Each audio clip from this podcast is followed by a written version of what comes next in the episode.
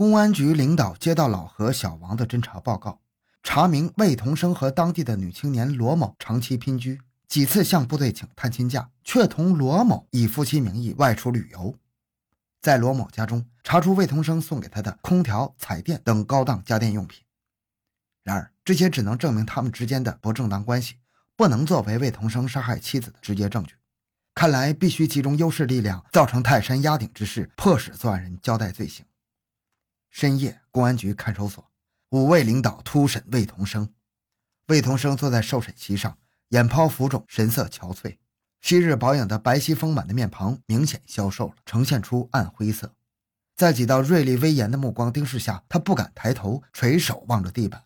主审人焦副局长单刀直入地问：“魏同生，银铃被害前后的十四日至十七日的三天时间，你在什么地方？”“我到杭州游玩去了。”“和谁在一块儿？”“就我自己。”“晚上歇在什么地方？”“火车站候车室。”“你不是串通张某说到江西出差去了吗？”那是我游玩时没请假，怕领导批评，编的假话。谁知和我妻子的死偶然巧合了，是偶然巧合吗？请领导调查。魏同生很会狡辩，明明有问题，却让你抓不到把柄，无从查对。严玲被害前，你回来过吗？焦副局长转了话题。回来过。九月十八日夜间，我去四川出差购物，途中下车后跟银玲匆匆见一面就走了。真的是这样吗？请领导调查。既然你是代表部队出差，为何身着便衣？既然你有意探家，却没有给老人孩子带任何礼物。据说你平常考虑问题是很细心周到的。既然你是正大光明的回家，为何翻墙跳进院子，用小刀悄悄拨开屋门呢？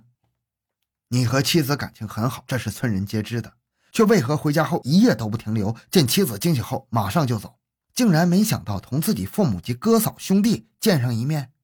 难道离家多年回来的目的仅仅是神不知鬼不觉地端详一下妻子的睡态吗？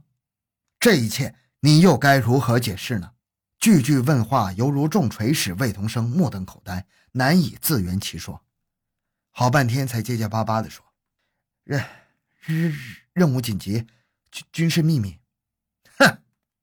肖！副局长厉声质问：“出差购物算什么军事秘密？”而且你根本就没有出差去四川，更没有战友同行，是偷着出来，从浙江直达河南，有目的的独来独往。谎言被揭穿，魏同生脸上红一块青一块，狼狈不堪。你和罗某的关系要交代清楚。魏同生大惊失色，这一致命打击使他猝不及防，失去应变能力。在长时间审讯与狡辩的对峙中，他卑鄙龌龊的隐私被人暴露，正人君子的面子被揭破。颓丧、羞耻、绝望、侥幸的情绪交织着，使他再也无法故作镇定了。只是语无伦次、翻来覆去地说：“银铃待我很好，我没有理由去害她。”五位领导交换了一下眼光，宁政委发话了：“岂止银铃对你很好啊？乡亲们哪个不把你当做亲人呢？银铃死了，他们觉得很对不起你，没有把军嫂照顾好。为了减轻你丧妻的痛苦，让五岁的孩子由母亲照看。”埋葬了银铃后，乡亲们就合计着把银铃的三妹巧玲嫁给你。这一片心情，你领受得起吗？自你有了外遇，长期不给家里寄钱，你知道银铃在家过的是啥日子吗？公婆有病，她要伺候照看，没钱买药，就彻夜做鞋到集市上卖。家里常常困难的，连称盐磨面钱都没有。就这样，他还要维护你的声誉，有困难从不向人诉说。可你呢？携带着罗某到杭州游玩，一天挥霍数百元。你长期不在家，银铃对你感情忠贞，把爱全部倾注在孩子身上，喂胖了孩子，饿瘦了自己，还时时给孩子说他爸爸怎么好怎么好，让孩子长大后像爸爸那样当解放军，保家卫国，保卫家乡。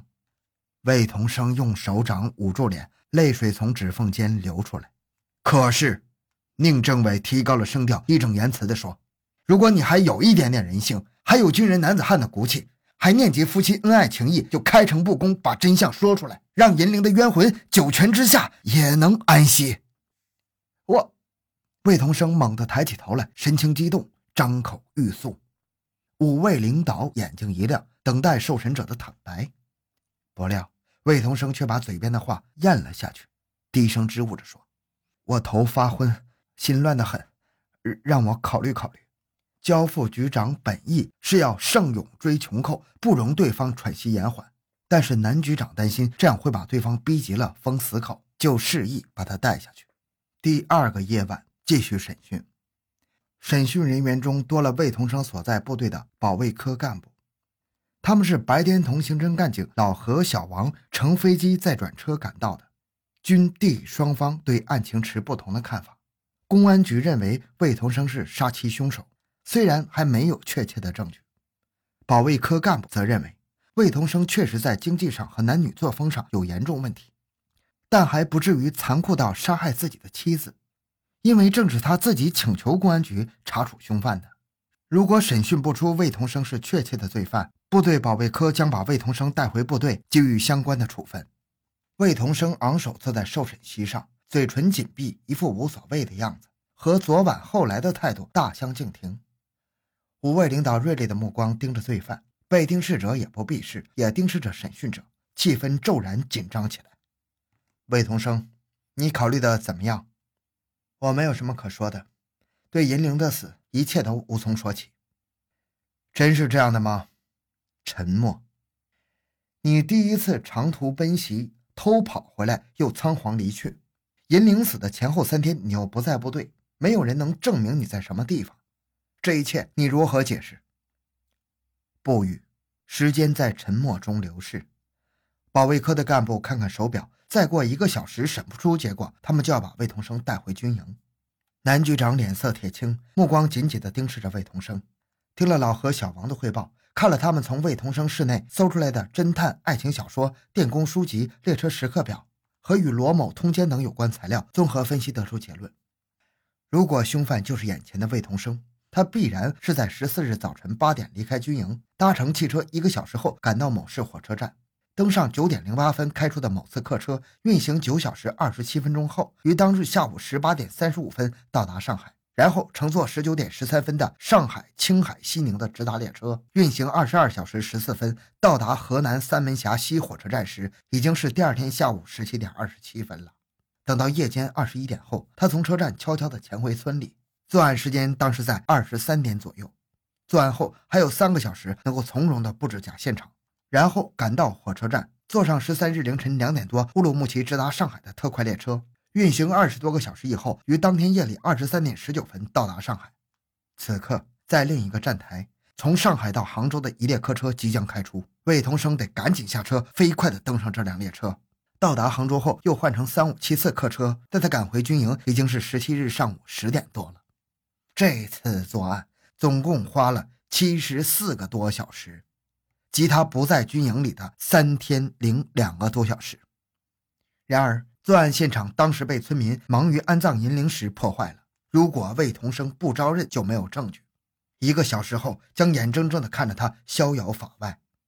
南局长逼视着对他说：“你不要以为你自己的作案手段高明，谁也查不出。在这高科技的年代，你的一举一动都在我们的掌握之中。不说别的，连你在十六日夜间二十三点十九分到达上海，连车站也顾不得出。”翻过三道站台，跳上去杭州的三八九次列车，我们都看得一清二楚。你还有什么能瞒得住我们的？这些话是南局长推测蒙他的。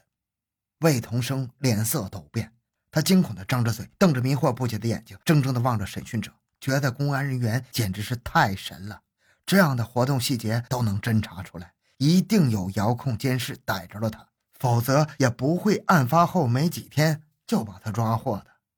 至此，他的精神防线彻底崩溃了。他也领悟到了“天网恢恢，疏而不漏”的名言。他垂下头：“魏同生，你打算怎么办？” 我交代，我彻底的坦白交代。寂静的夜里，审讯人员敛身吸气，纹丝不动，记录下了一个犯罪者的供述。不可否认。魏同生在军队的服役前期确实是一个优秀军人，先后立功入党提干。他也深深的爱着妻子姚银玲。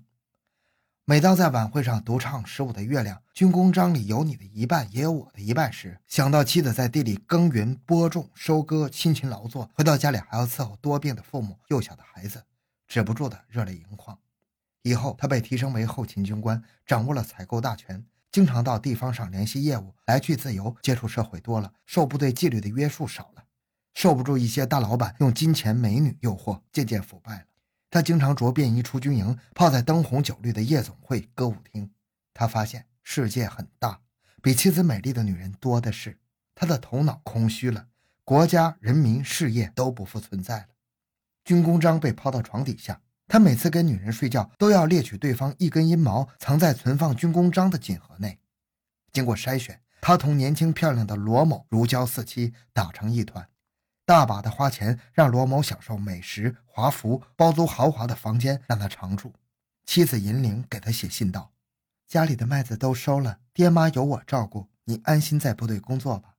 好几年都没有探家了，到春节能不能请假回来一次，安慰一下老人？”你让菲菲看看爸爸。咱们的菲菲上幼儿园了，会写字，她很想念你，做梦都想着你。抽空回家一趟吧。他不耐烦看，就揉成一团扔到废纸篓里。他曾想过离婚，觉得这条道行不通，爹妈不通，村人不通，战友们更不通，自己也实在编不出什么离婚的理由。于是他就研究侦破、电工一类的知识，不是为了干事业，而是为了杀死妻子。九月十八日，他千里奔袭，潜回家乡，像贼一样用小刀拨开院门，拨开屋门，蹑手蹑脚地接好电线插头，将电线头用夹子轻轻夹在熟睡的妻子的耳垂下，然后一狠心，咬牙将另一个电线头朝妻子的身上触去。没有冒电花，原来此时停电了。